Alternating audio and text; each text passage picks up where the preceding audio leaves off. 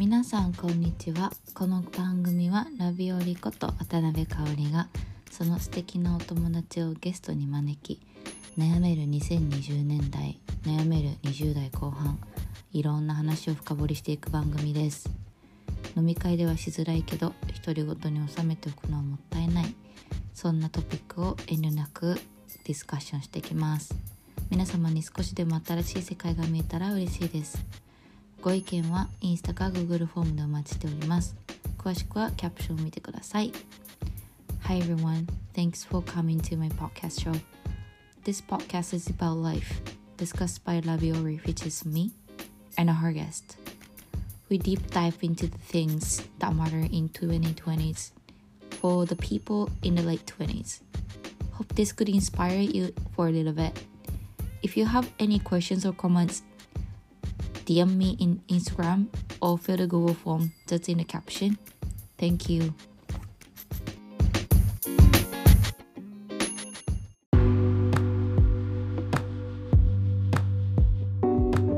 じゃあ行きますか。はい、行きましょう。はい楽しい。では始めます。はい。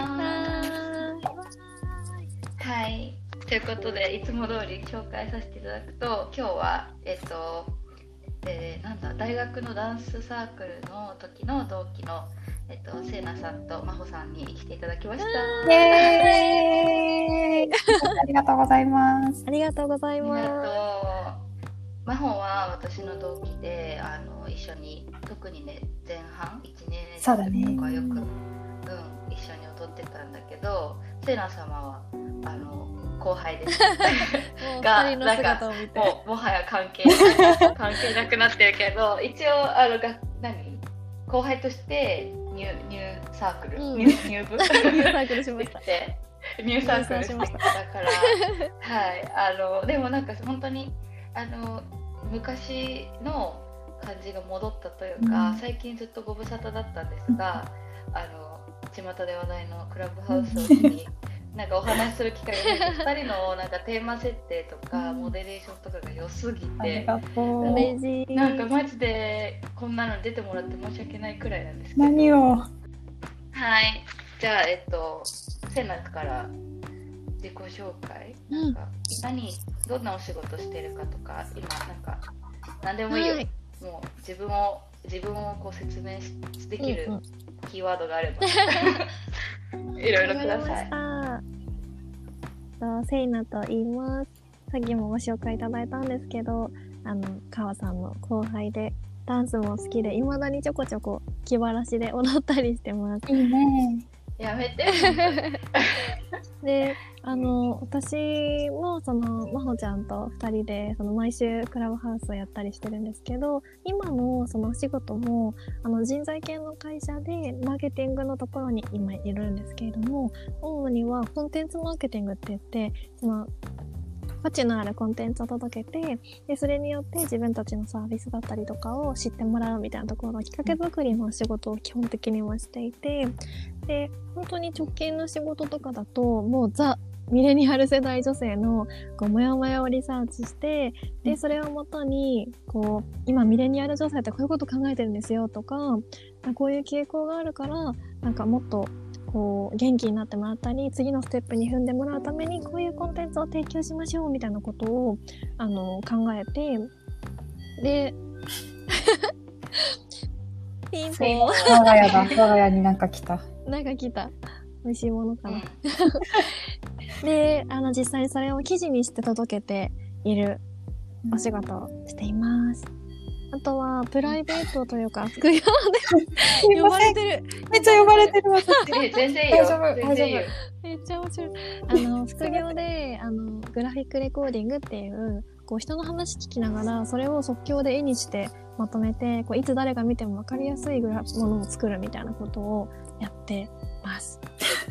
何回目来た？ごめんなさい。大大丈夫です。大丈夫です。はい。そんな感じうです。ん、え、せいな、そのさ、うんうん仕事、え、記事にしたりしてるの？あ、そうです、そうです。あの、ミレニアル世代女性の方は、あの、自分で企画書を作って、こういう悩み持ってるから、多分こういう系の記事を書いたらめっちゃ刺さると思いますみたいなことを企画書でこう誰にこうどうやって届けたいかみたいな ことをあの自分でこう企画書に落としてでそれを、まあ、自分で、まあ、あなんだろうな書いてほしい人を、まあ、依頼することもあるんですけど編集の人とタッグ組んで一緒にこういう人だったらいいの書いてくれそうだねとかだからそれこそ最近だとこうキャリアと仕事をこう両立するためにはこう独身女性はどう動いたらいいかとかどうやって見極めたらいいかとか、そういうのを記事にしたりとえーか面、白い。うん、え私もそのその仕事をしていい？ね、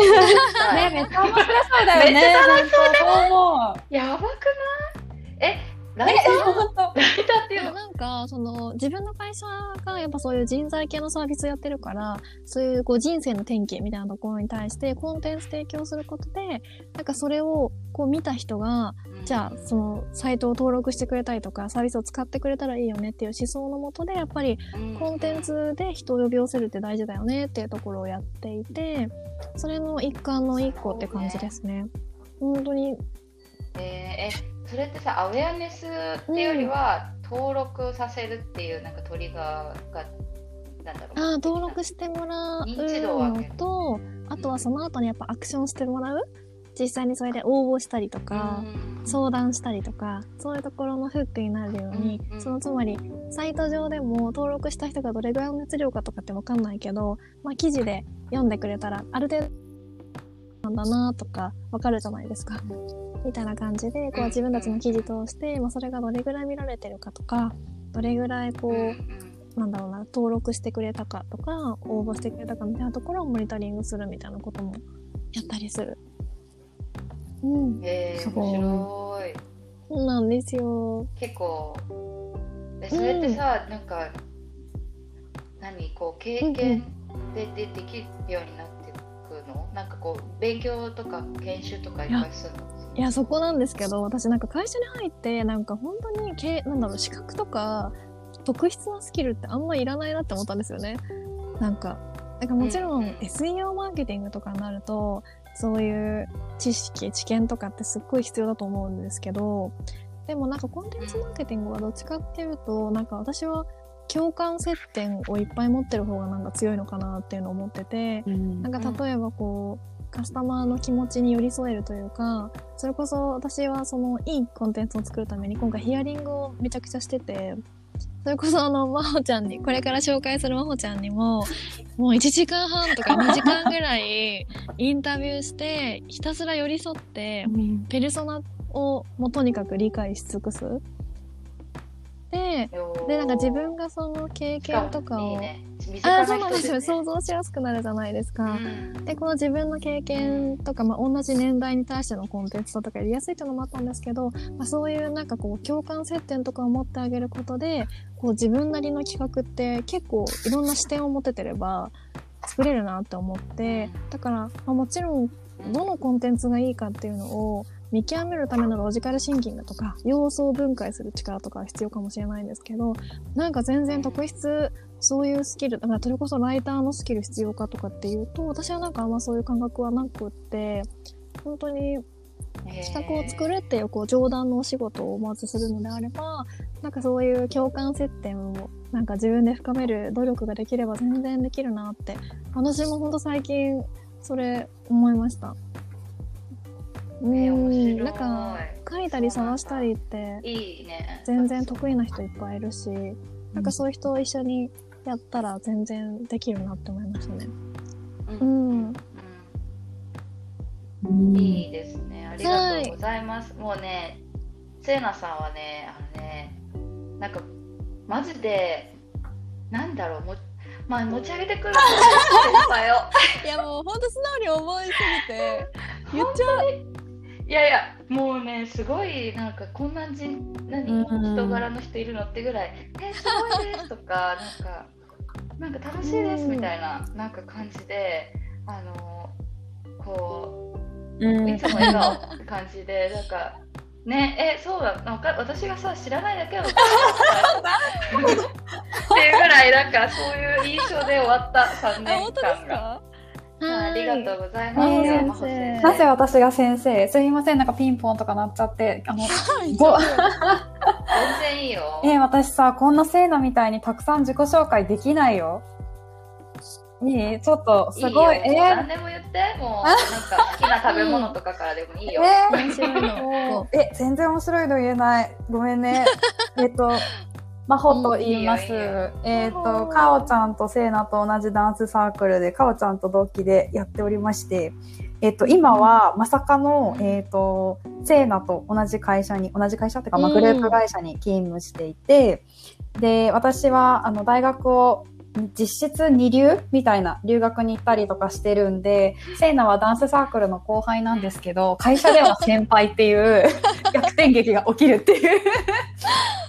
関係性です。うんなので、なんか先輩なのか後輩なのか、はたまたもうなんか同志なのかみたいな、ちょっとわかんない感じの。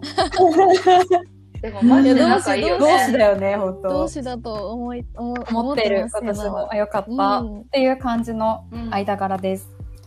で、今は、えっ、と、その会社、えっ、と、IT 系の広告会社なんですけど、まあ、セイナは人材系なんですけど、私はちょっと人材系ではなくって、どっちかっていうと、こう、日常消費系を扱っていて、その中でも私は美容を扱ってるんですけど、美容の広告の営業をしています。で、あ、そうそうそう、私は営業をしてるだからそうだよ知らないんだけど、ねそうなのね。そう、私は営業をしてます。だから、セイナは企画で、私は営業みたいな感じのキャリアで、うんで、3年前かに入社をして、今に至る。ずっと営業をしています。はい。うん結構だからさ、社会人歴はさ、そうそう若いってことだよね。あうちら、例えばあ私もさ、留年してっからさ、あれだけど、フルで、フルじゃないや。最短で入ってるメンバーってさ、そうだよもね6年目とかじゃん、あ次ー。確かに。だから、そうなの。真帆はまだ、ね、3年が終わろうとしてるから、次4年目うんうん。うんうんうん。わあ、ねいいですね。ちょうどこう、美味しい、美味しい時期じゃないですやっか。ぱり、なんか、あれだな、その、普通3年目って言ったら大学卒業してストレートだと25歳？でも私今うんうんうん27歳、だからなんかやっぱこう、危機う感んの違いみたいなのは、ギャップがあるかもうん今回はこれか、からこれから次、なんだろう。もう一段階30歳に向けて、なんか2、うん2 3回ぐらい成長フェーズがありそうだけど、なんか私はもうなんかつ、いもう1段階ぐらいしか残ってないかなみたいな。そうそう、そんな感じの焦りがあるから。まあ、そうそう、時間は本当に。そう、うん正直すぎて、そういったようなプレッシャーは感じるかな。だからなんか、うん3年目だけど、うんうんなんだろう。あんまりそこ、若いとは思ってないかも。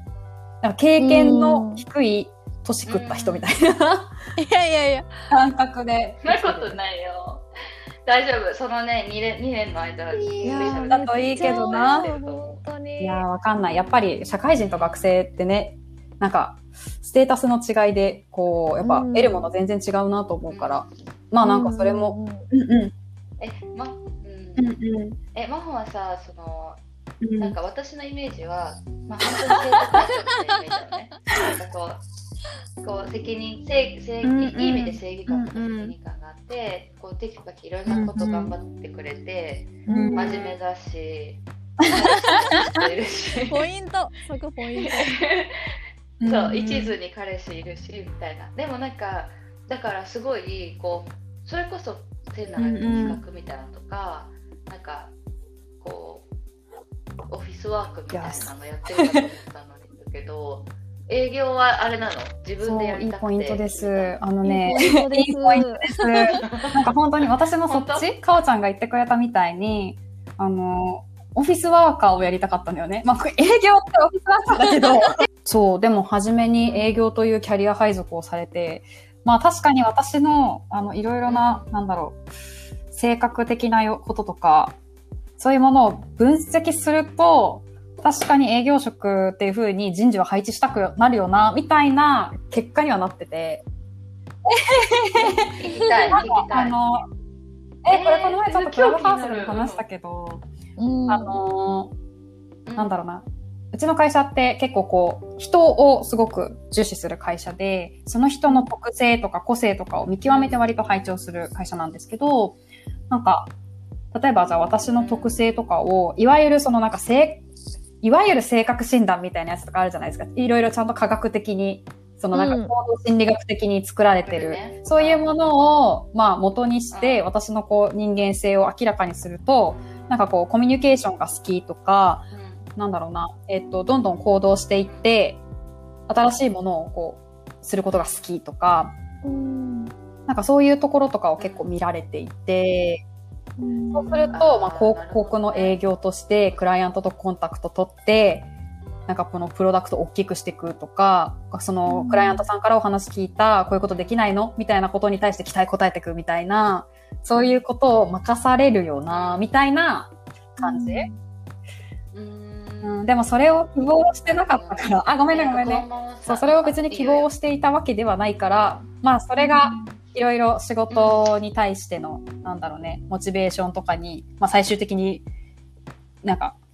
結びついていってしまうんだけど、うんうんうん。やばい、なんかあの、あれだね、予告編みたい次な。回みたいな。来週の予告は、みたいな。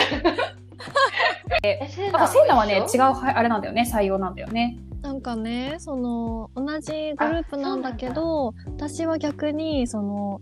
面接の時にもう企画になりたいですみたいなことを確か言っていて、で、その最後選択肢がある中で、もう企画に配属される確率が高いところを選んでたのね。で、私はたまたま商品開発に入ったんだけど、でもやっぱこう、1年目からその企画に入ると、やっぱこう、なんだろう。でも結局作るのとか提供する相手って、やっぱこう、クライアントさんだったりとかするから、そそれね。の、やっぱこう優秀な企画屋さんの上長とかは、やっぱ営業出てて、インサイトがわかる、さっきのやっぱ共感接点が持てる人うんが、そのやっぱ机上の空論じゃなくて、ちゃんとこう地べたに、ちゃんとね、貼りますみたいな企画を作れるなとか、それこそわかんない、1年目から企画なのに、みたいなことをやっぱこう、営業さんたちからは思われたりもするから、なんか、まあ、そういう意味を持って多分、魔法のね、ところはね、わかる。でもそれって多分、もう日本どころか世界中の企業がみんなうん。思う課題じゃない、なんかそれが何でも,、広告でも車でもネジでももう営業を通ることによって現場がわかるみたいなのって、いや、本当に存在する。うん。結局営業通らずに企画やったけど、そこは何、うんうん。どうやってそこのさ、あ、でも、なんかセイナもね、回ってたもんね、うん。現場に。さそうですごい私のこと知ってくれてるから。あめっちゃ聞いてるもん。でも本当になんか、えーなんかそこはなんか自分の強みと、なんかこうポリシーと必要だったことが多分マッチしてて、素晴らしい。なんか私はそのうんすごいこう現場感を大事にするタイプで、うんそれこそなんか私そのもう最初じゃあ営業さんが売りやすくなるような、こう、新しい施策を考えてくださいみたいなことを言われた時に、その自分の商品がよく売れてるエリアで、それを一回使って辞めた人全員に電話かけて、なんか、もうなんか、なんで辞めたんですかみたいなことを、めちゃくちゃ餃子屋の店長みたいな人になんか電話して、とにかくこう、現場感を知ったりとか、なんか、こう、その経験はないんだけど、でもそれを代替できるような、そこにに没入するっていうか、もうひたすら電話かけて、共感して、うんで、見えない時は、なんか営業さんにお願いして、営業同行に行ってた。なんか一緒に提案するみたいな。うん。あすごい。なんか私ももし企画になれたとしたら、セーナみたいになりたかった。うんうんえてかそれさ理想じゃないそれが、あの自走してできるんだったらその営業サーキュうん。情報サーキュレーションいらないじゃん会社に。まあ逆に言うとそれができる人材がいっぱいいる会社とかはなんかそのさ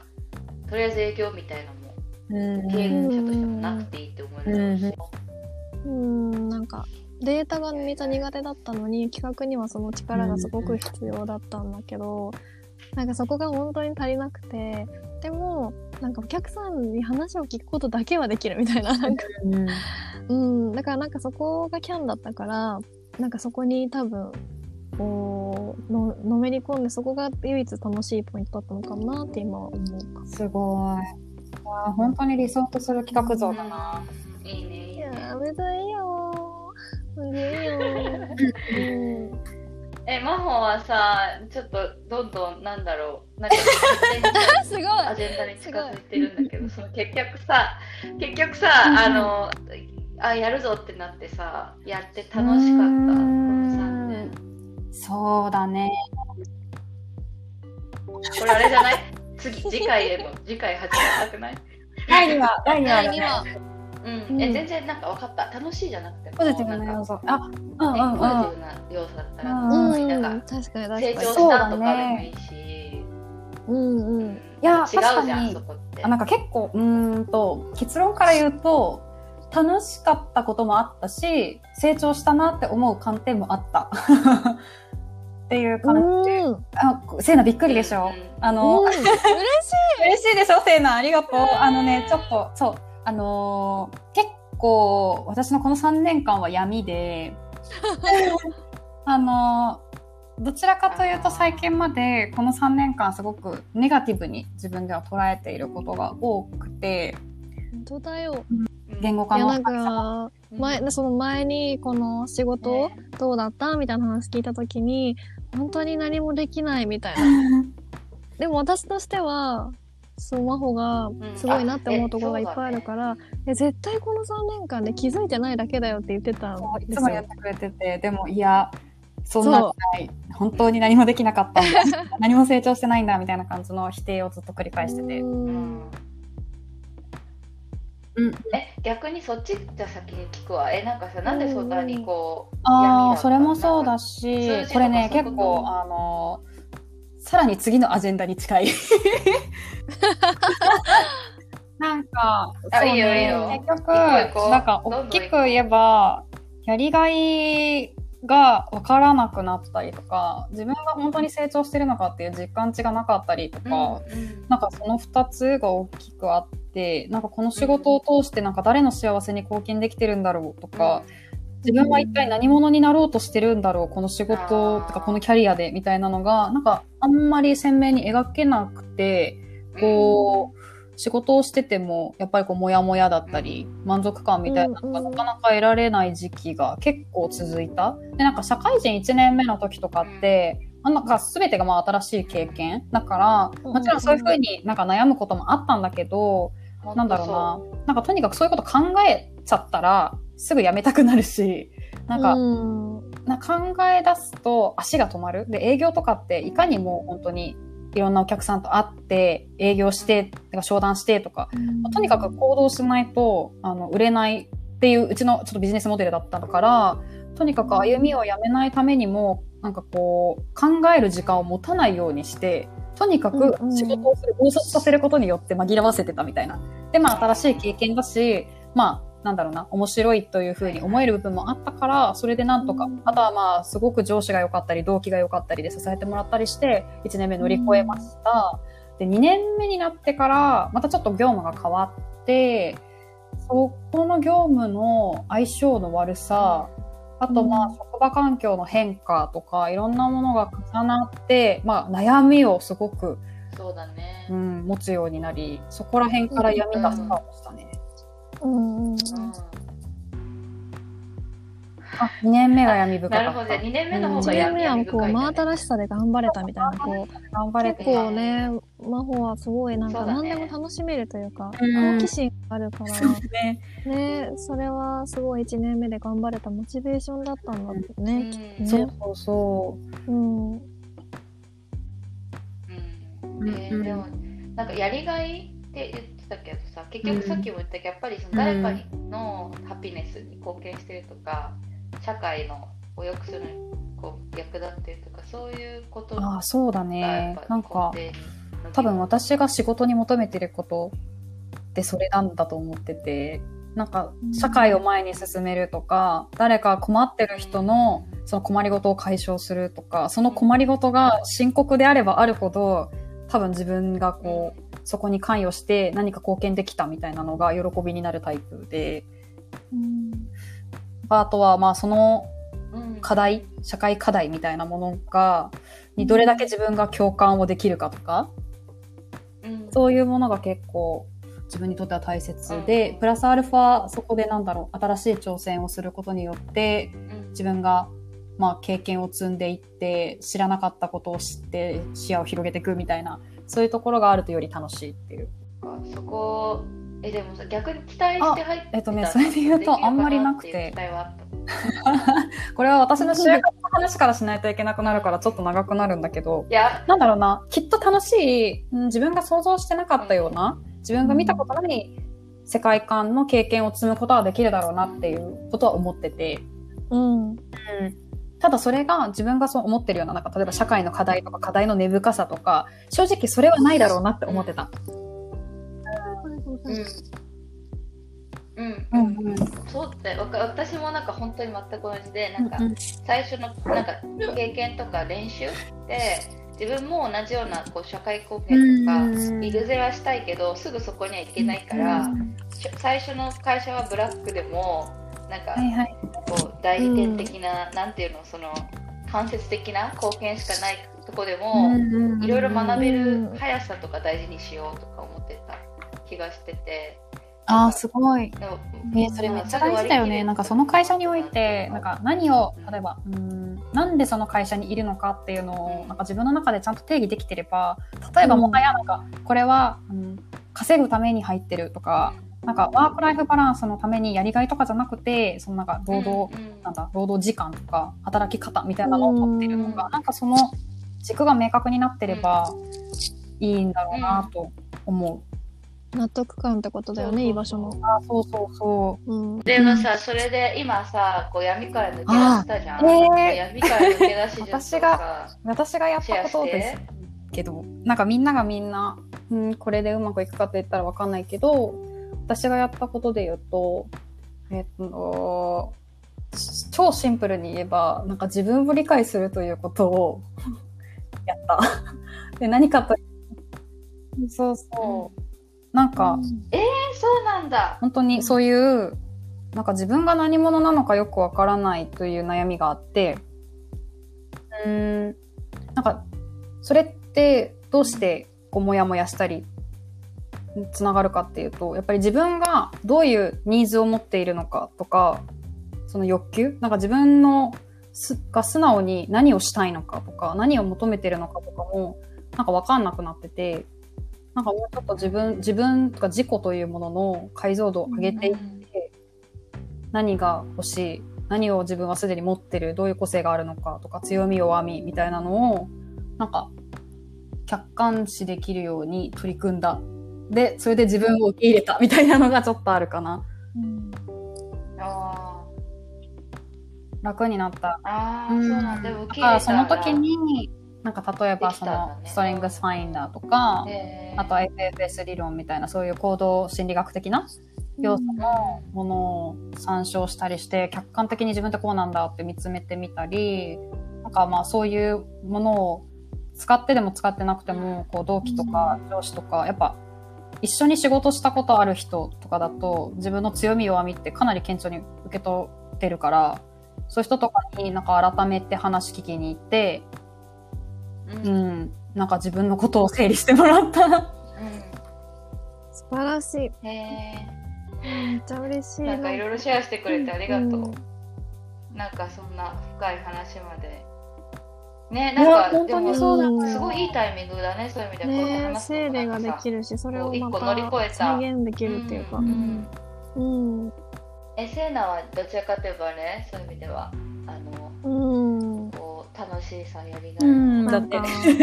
いやなんか。ね、その、やっぱ4年間企画の仕事をしてて、こう自分が楽しいなって思った時と、なんかモヤモヤしてるなって思った時があって、じゃあなんかそれって何が違ったのかなみたいなことを思った時に、うん。なんか自分の関心と、なんか得意がマッチすることをしてるとすごい楽しいなってやっぱ思って、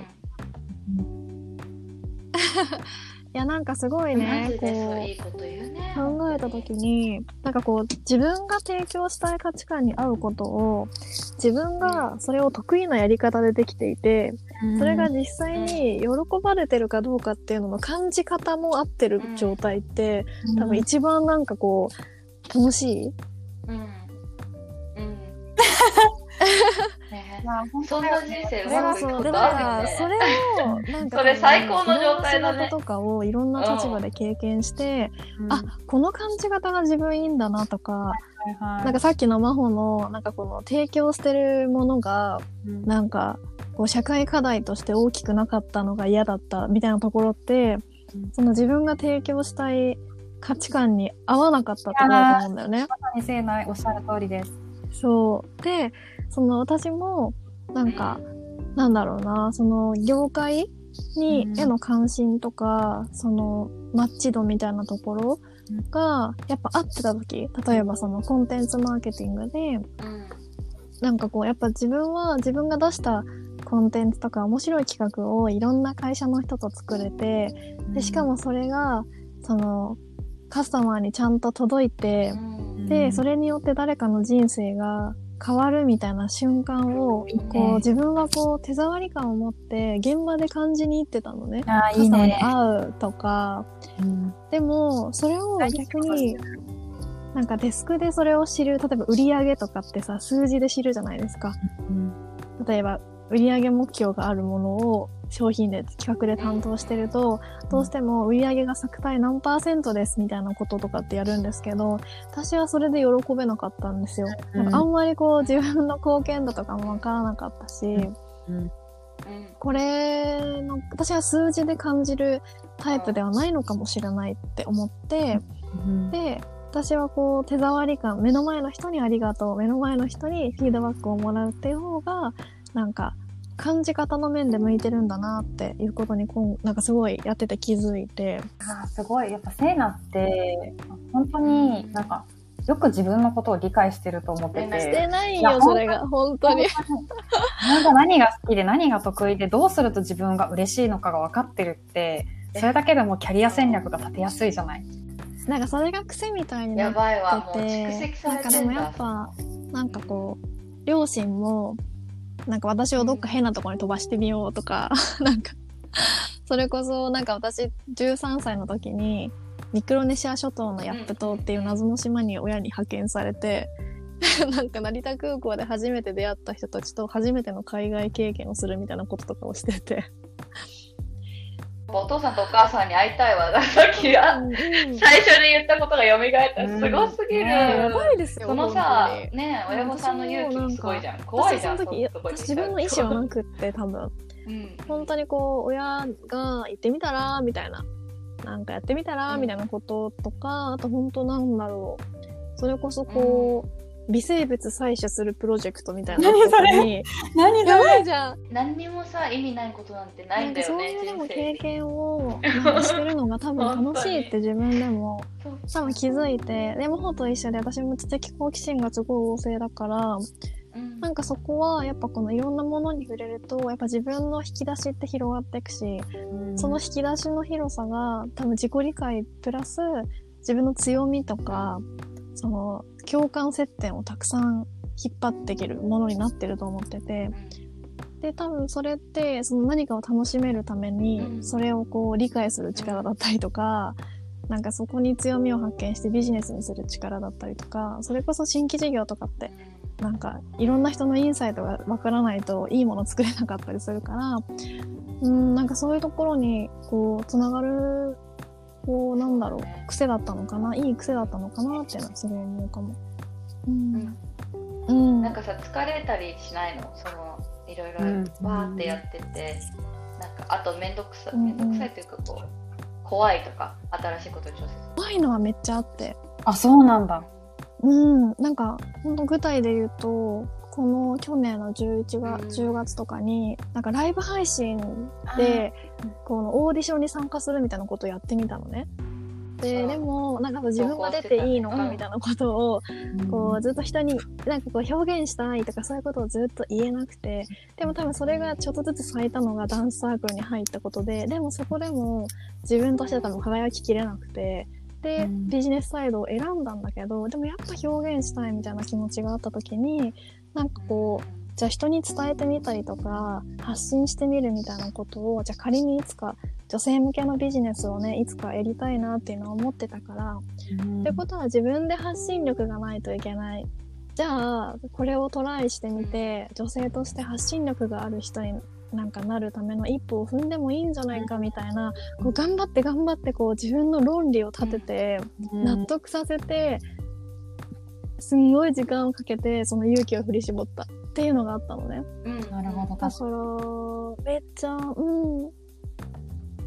いや、そうそうそう。だから、やっぱこう、怖いから、自分のすんごい親しい友達にだけ、うんこういうのに挑戦しようと思ってるんだけど、どう思うっていう、その自分を知ってる人に聞く、聞いて、あ、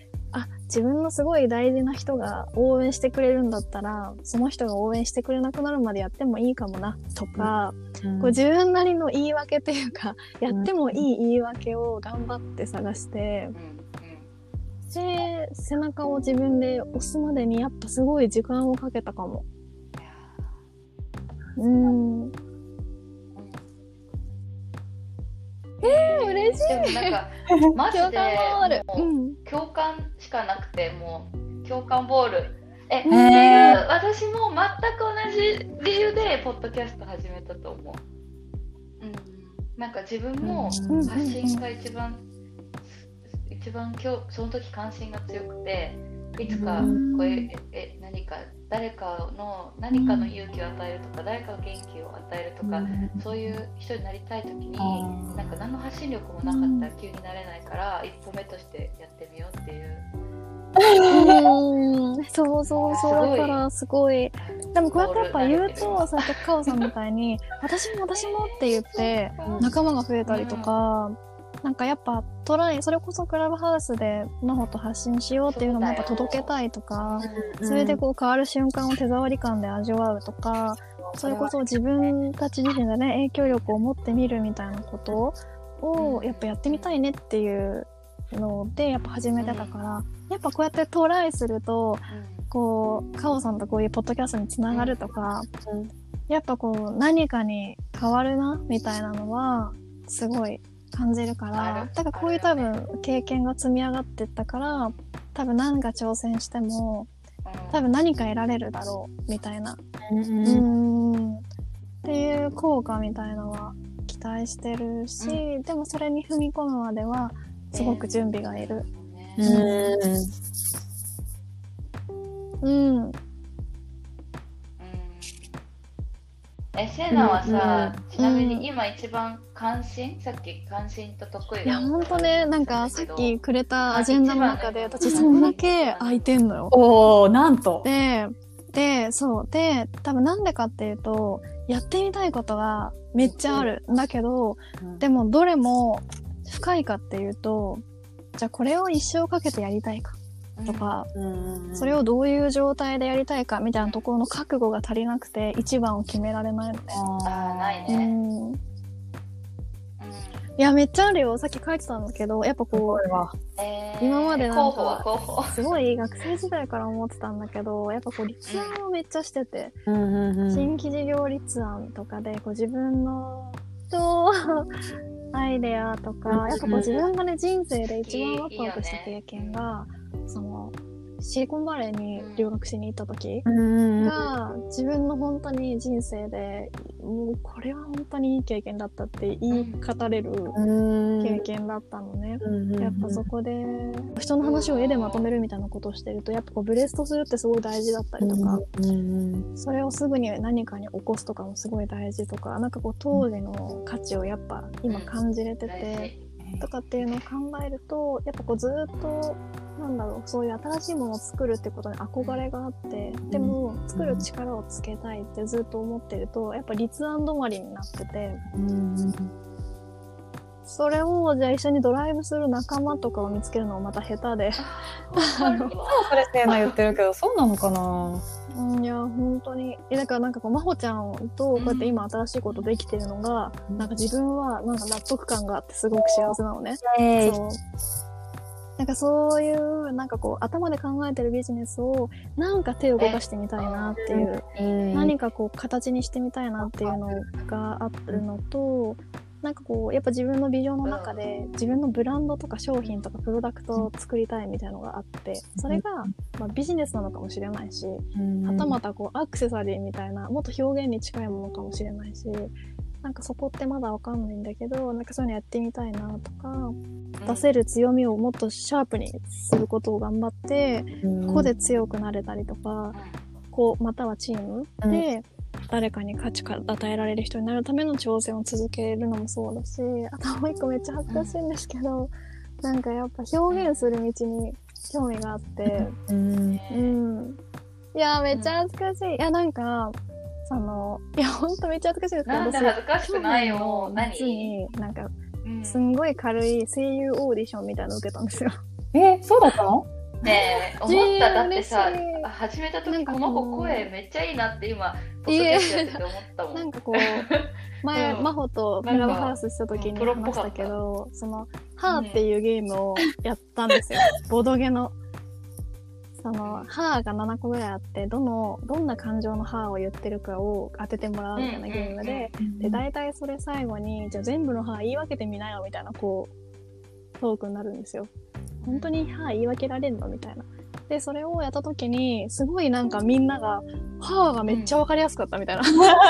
演じ分けがめっちゃわかりやすかったみたいなことを言ってもらって、あ、え、そうなんだとか、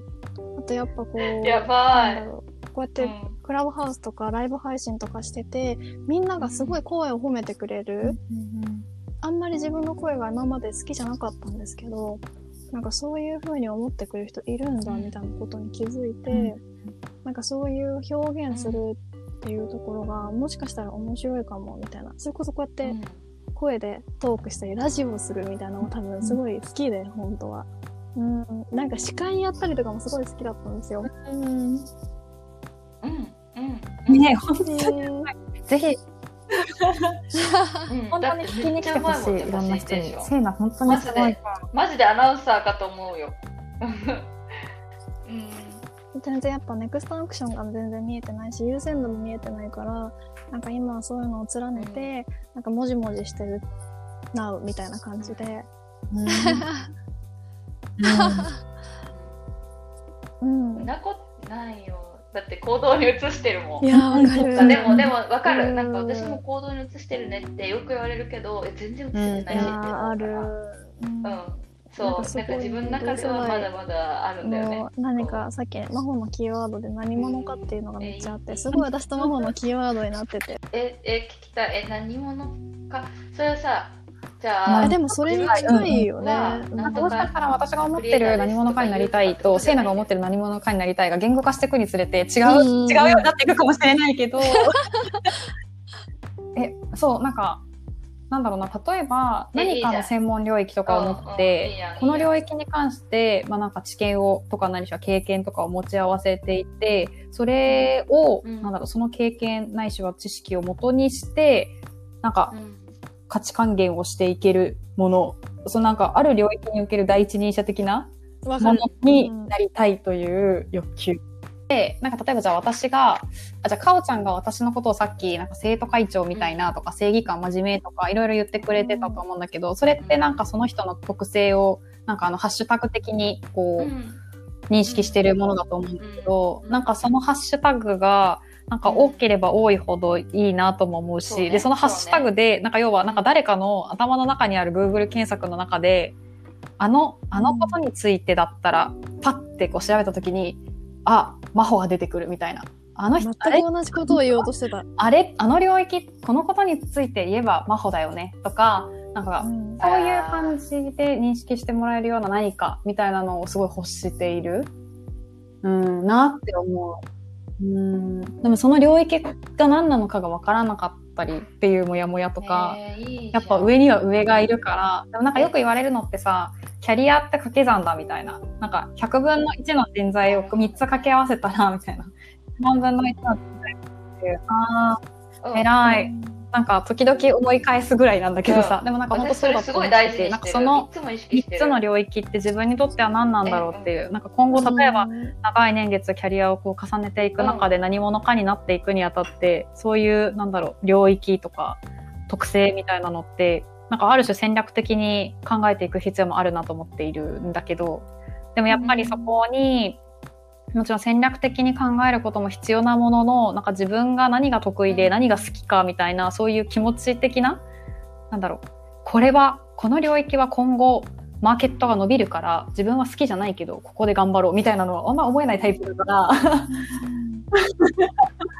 結局自分が何が好きで何が得意かみたいなのをよく分かった上で、そこを選びたいという気持ちもあって、それを掛け合わせていった先に何者かになりたい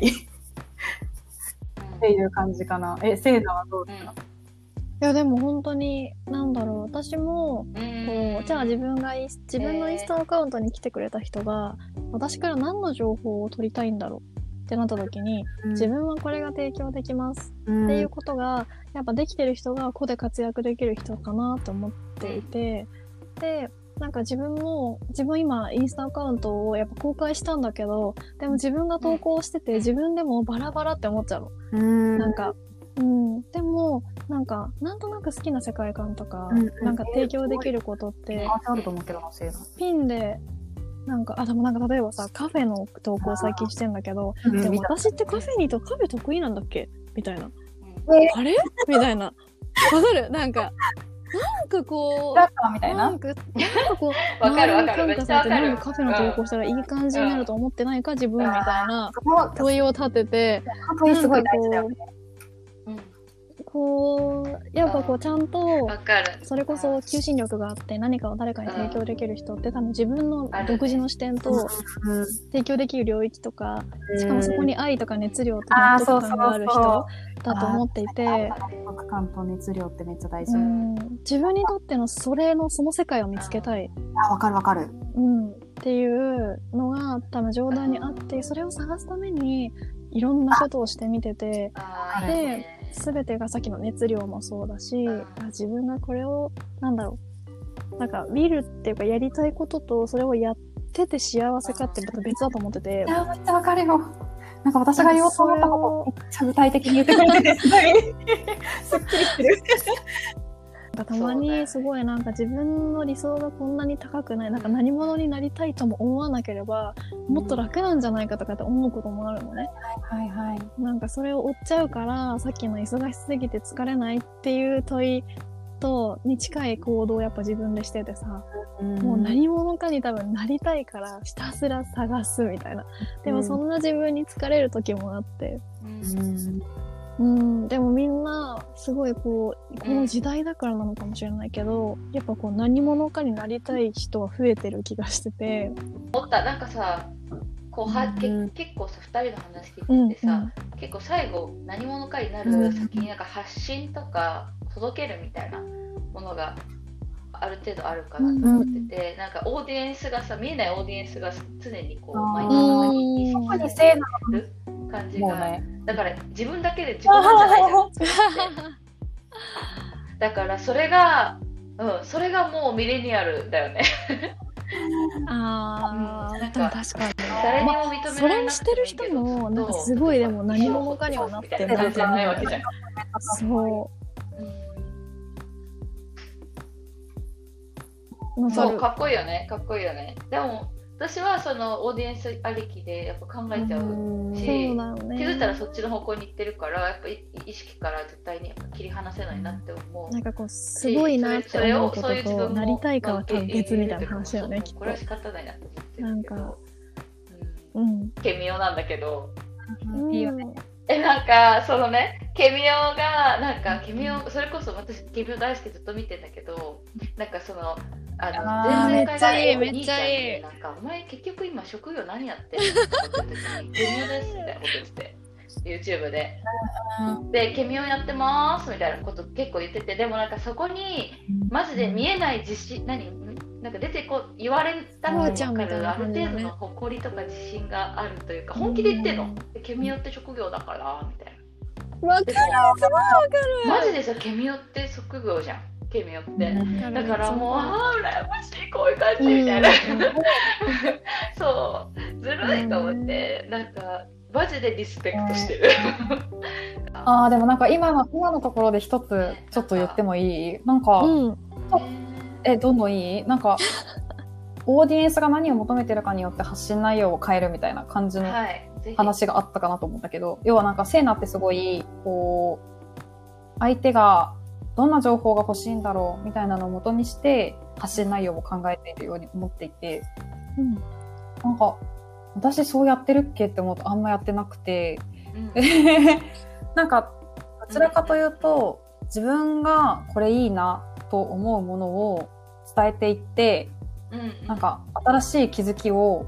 知ってもらいたいの方が大きいかもしれないなという。なん。なんかこういう価値観もあるよねとか、こういう考えもあるよねみたいな、なんかう。んどちらかというと、うん、そういうものを広めていって、なんか社会を変えていくとか、そっちに関してう。ん。は、私もそっちだよ。ああ面白い。それもいいよ。結構リベラルな発想を私は持っている方だと思うんだけど例えば私学生の時にあの某ベビーシッターの運営会社でインターンとかやったことがあるんだけどそれをやってた理由としてはなんか日本社会ってすごく閉塞的でなんか子育てをするにあたってそういう家族以外の人の参入みたいなのを結構拒む。カルチャー、まあ、保守的な家族構成みたいなのとかもあるからそういうのがあんまなかったと思うんだけど、なんかもっとこう働く女性たちとかにとってみるとやっぱ子育てと仕事の両立ってすごい大変だから他の家族以外の手を借りて子育てを、まあ、要は子育てを外注化？ちょっと言い方あれかもしれないですけど外注化して子育てをするみたいなのをやりたいと思ってる人もいるみたいな。で、それをベースとして、そのベビーシッターのマッチングサイトの会社が作られていて、で、そういうもの、そういう価値観ってあるよねみたいな。今、従来だったらそういうふうに、あんまり子育てに他者を介入させないかもしれないけど、そういうやり方ってあるよねみたいな感じなのを広げていくような、なんだろう、役割の仕事をその時してて、それがめちゃめちゃ自分的には楽しくて、なんかなんだろう、そういうのを、あ、ベビーシッターって確かにありかもしれないとか、そういう方法で子供を育てていくってありなんだ、みたいな風に気づいてもらえるきっかけ作りみたいなのをしたくて発信してた時があって、うんうん、そういう選択肢ってあるよね、みたいな感じなのをうんうんうん伝えたい。えかいやでもうん本当いい、だからなんかなさっきの私のなんかこううん会社のマーケティングみたいな感じでやると、そのどういうことを知りたいかでそれに対してこうなんか視点を加えるみたいなことをしてるんだけど、でも多分本当はその今真帆が言ってくれてたみたいな自分はこう思うからこれを発信するっていうのが欲しいのね。うーん、うん、うん、うん。そうそう。で、でも多分まだそれの、じゃあその持論をどこに持つか、どの領域に根深く持つか、どれをもうシャープにしていくかっていうところが定まってないから、多分そういう視聴者型のやり方で土台を作ろうとしていて、多う分。っていうのもなんかいつまでもそういうものがオープンに話されないといつまでも課題が隠されてしまい続ける。そこの領域に対してっていろんなまあうん深い闇があるけどなんかうん見てはいけないものとか蓋をしておくべきことっていうふうにしてしまう限りはなんか解き明かされない領域だと思っててなんか、うん、自分の次の世代とかはそういうのに苦しんでほしくないなっていう思いとかもあるからうん。うん前に進めたいっていう思いはあるかな。うん、あじゃあ結構もうアクション転職先とかは結構それに近い部分はあるかも。踏んでるよね。あ本当にすごいの。あそうなんだそうなんうだ、ん。え小学生の時にはすでにこの領域に関心があってで大学でもこのジェンダーの勉強をしようみたいなそこを軸をぶらさずやってきていたんだけど。うん。そうそう第一志望の業界とかも結構近しい領域で自分の今までの、うん。なんだろう学問的背景とかも掛け合わせた職場環境を第一志望としてたんだけど、まあ、それがダメってなって全然今ジェンダーと関係のない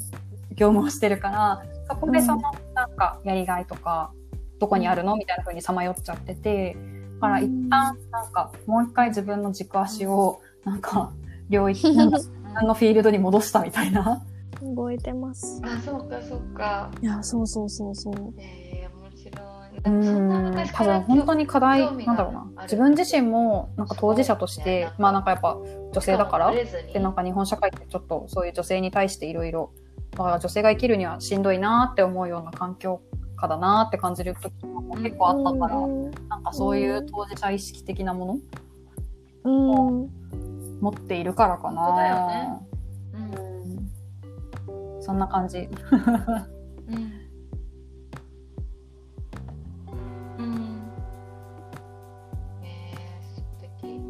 うん。えちゃんもちょっと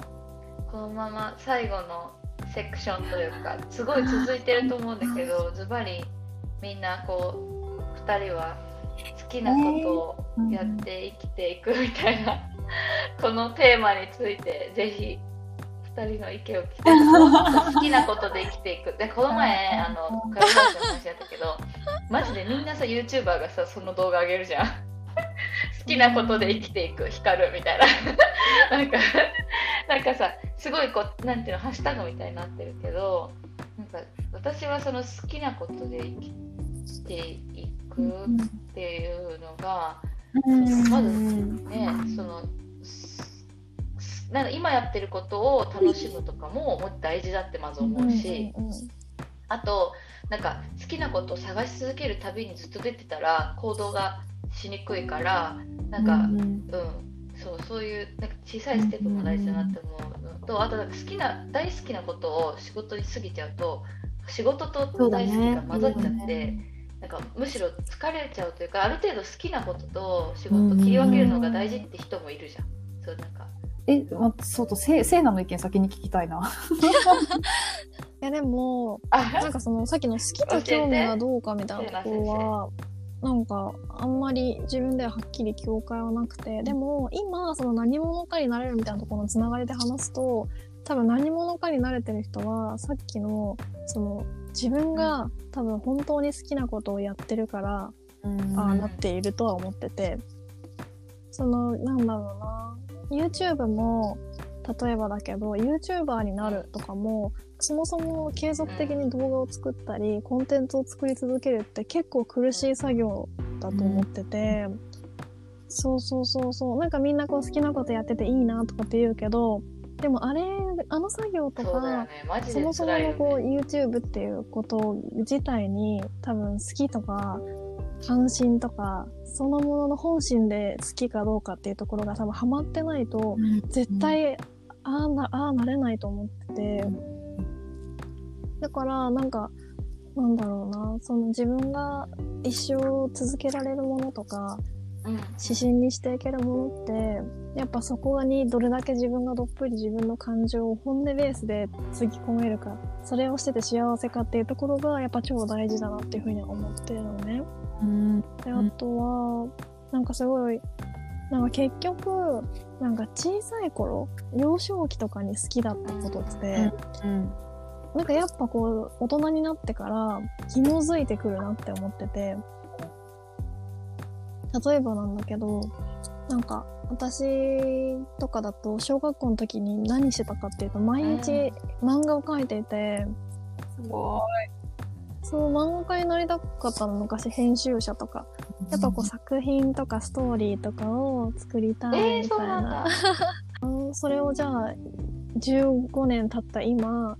実際私はそのイラストのかけらを使ってグラフィックレコーディングっていうビジネスとイラストを掛け合わせたアウトプットを作ってるなと思ってて。で、それは、なんか、なんだろう。すごくじゃあ一生それをやっていきたいかっていうその何者かになれるかけらになってるかでいうと、正直まだすごい納得感とかフィット感はないけどでも提供してて喜んでもらえるしなんかこう自分がものすごく努力しなくても勝手にできてし、できるとか頑張れるものとかってあると思っててなんかそれがすごい好きにつながってるのかなと思ってるから。強いよね。ああ、じゃあさ、その過去を振り返ったりするのもすごい大事だね、うん、そういう意味では。なんかいい、いい視点だなって思ったのは、なんかその YouTuber の人たちも裏でめっちゃ大変みたいな話があって、うん、なんか私は今やってるから仕事はずっとやらないって確実と思ってるんだけど、成長できる環境をいただいてるから、なんかやっ続けてるので、なんかがこれを乗り越えたら絶対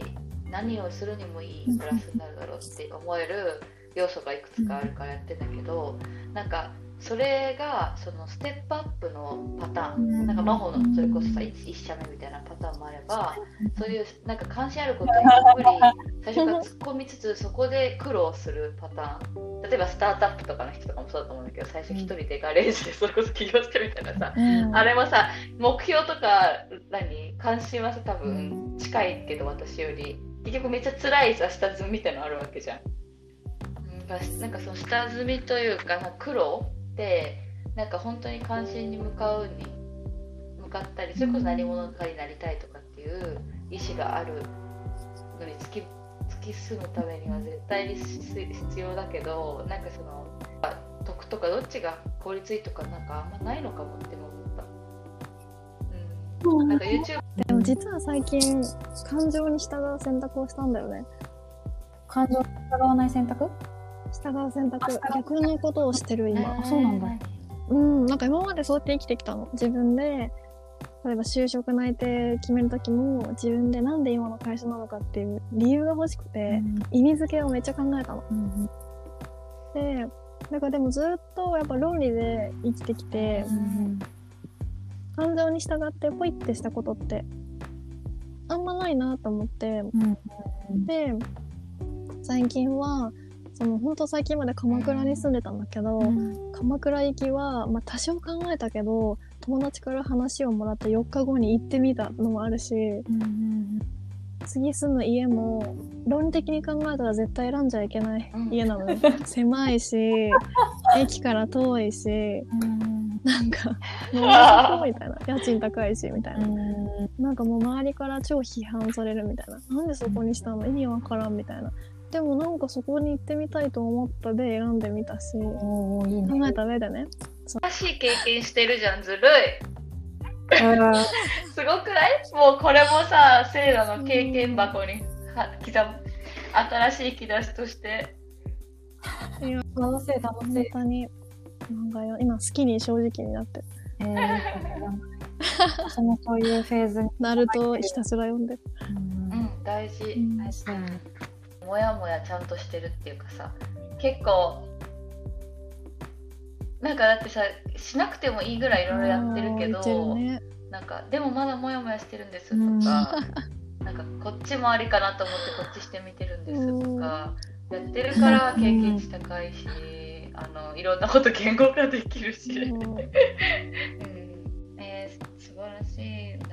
か絶対この私自身も刺激になったなんか。なってると思う。面白い。なんか真帆がこう考えてるんだなとか母さんもこう考えてるんだなとかって、なんか自分も楽しいのに誰かのためになるって最高じゃない？うん。う。んへえ。でしょ？やるか。ポッドキャストやへえ、すごいいいな。うん。いや二人やっぱ話がうまいもん。引き出すのもうまいし。え逆に私今日めっちゃサボってるよ。今日えサボってる。放心状態でそう喋りたいことをただ喋うんっていいじゃん。ちょうどいいじゃん。結構なんかいつもこうモデレーションしなきゃみたいそうなそうそう。のをあとさなんだ先をめっちゃ読んで考えてたんだけどはいそれを今日はしなくてなんかアジェンダも超完璧なのがあって、それにこう自分はこうワクワクみたいな感じで答えてたらカボさんがめっちゃ共感してくれたり回してくれるみたいな。ちなみに今108分じゃんあの初めて3桁いった。私今アプリ見てえこれ3桁ってこういうふうに表示されるんだって思って感動してる。そうなんだ。本当だよ。本当に毎週6時間ぐらい喋ってるのかな。喋って喋ってるのにもかかわらず、そう。せいなそんなこと考えてたんだ。とか、なんかうん。また新しい発見が私はあって非常に面白かったし、だからかおちゃんやっぱ面白いよね、本当に。いや本当に面白いですもん。すごい。なんか正直正直なところが こっちに伝わるんですよ。そうそう。そう。やめてやめてそう。わかる？なんか。私 LINE にも書いたけど、うん。本当に思ってるんだなっていうのがそう。嘘つかない。そうそう。うん。嘘つかない、うん、だってなんかでつけないしなんかつまんなかったら面白いとか言わない絶対。なんかもう幸せだねうちら。この3人のなんかラジオ楽しいなんか。え 楽しいねって。なんか私え売れそうじゃない？だけど、うん、ぜめっちゃやりたい、面白そう。うろうろ。なんか番組持ちたい本当に。TBS ラジオうんえやややろうやろう。そうやろうよえやります、やります。面白い。ややろうよスケールがやろうか。ピッチしに行く？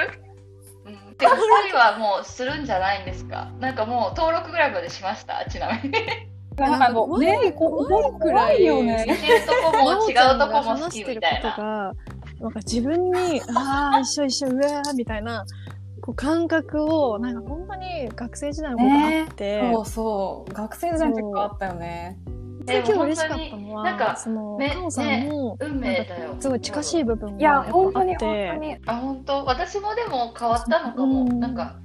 ずっと、ずっと同じ、このラインにいたわけじゃなくて、うんこの発信とかうんも、うんうんあの、なるほどね。そっちの方に。づけたから自分で。多分あったんだと思うけど、なんとなくは。う。うんんなんか、ん自己理解が進んでアクションを起こし始めた。なんかこう学生の時だったら多分ここまでなんか自己開示をわーってできなかった気がする。うーん。だからなんか今こうなんか改めて話して、なんかすごいこう、あ、わかるみたいなこととかをいろいろ言ってもらったり言ったりしてて、なんかすごい共感設定がめちゃくちゃあって、うん、ほんとほんと。なんか、うん二人とも、うん、YouTube やりましょうよ、YouTube。ねなんか、本当いつまでも話せ、なんかやりたいね。私動画作れるっていうか、いやそうセイナめっちゃ持ってるんだよな、強いとこ。なんか、いや、本当にそうなの。何者なの、むしろい。や、何者かになりたいとかじゃなくて、もうなんか何者なんだ なんかさそれでさ一人でもさ、うんちょっと落ち込んでたさ、うん同世代の女の子とかが元気いや、ほんと。何このなんかあれあの海の瞬間が録音されてるエモくない、うんえちょっと10時別で半だよ日程化しよう私も今日はあとカーテン選ぼう、カーテン。カーテン閉めて。カーテン選ばないといけカーない。テン選ばないけないよね、次のお引っ越し先。うん。もうカーテン選ばないと。ガン選んできてそうだよね。左ぶって切れるもんね。あちょっと待って、ちょっとあの終わりのさ、感じ出さないところ、あの、あの、編集の時、編集の時私一人で私別録音してたすいません、途中で終わっちゃったんですけど、みたいな感じになっちゃった。お二人ありがとうございました、今日は。うんうん。えーもうすごいね。未来が楽しみで、なんか今日、い今日一発じゃなくてね、この、これをきっかけに、また新しい楽しみです。ありがとうございまたました。このポッドキャストに戻ってくれるかもしれおないしやすみなさい。楽しみにしてます。バイバイ。では。